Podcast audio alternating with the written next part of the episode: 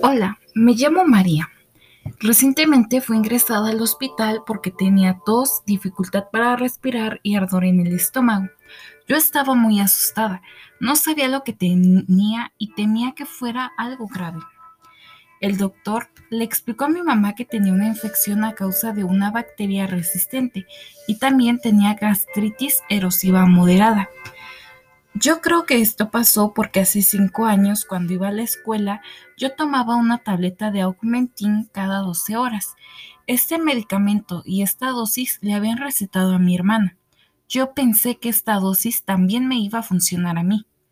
Además, tenía en mi mochila dos frascos, uno con ácido acetilsalicílico y otro con Tylenol.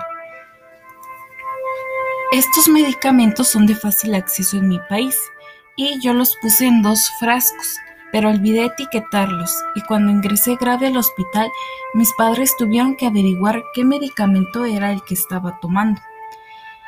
Para esto hicieron un experimento casero.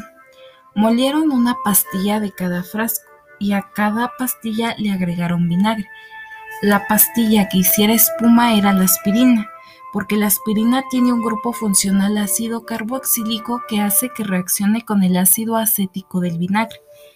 Cuando mis padres le dijeron al doctor qué medicamentos había en cada frasco, él pudo deducir que el medicamento que estaba tomando era la aspirina, porque al tener un pH aproximado de 3.5 y al juntarse con los ácidos gástricos, me inflamó e irritó mi estómago y así se generó la gastritis. También le dijo que el uso diario de aspirina aumenta el riesgo de úlcera estomacal.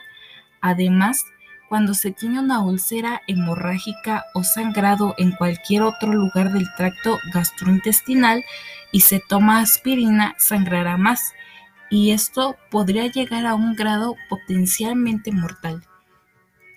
Lamento que haya tenido que pasar por esto para aprender que no debo automedicarme. El doctor me explicó que hay muchos riesgos.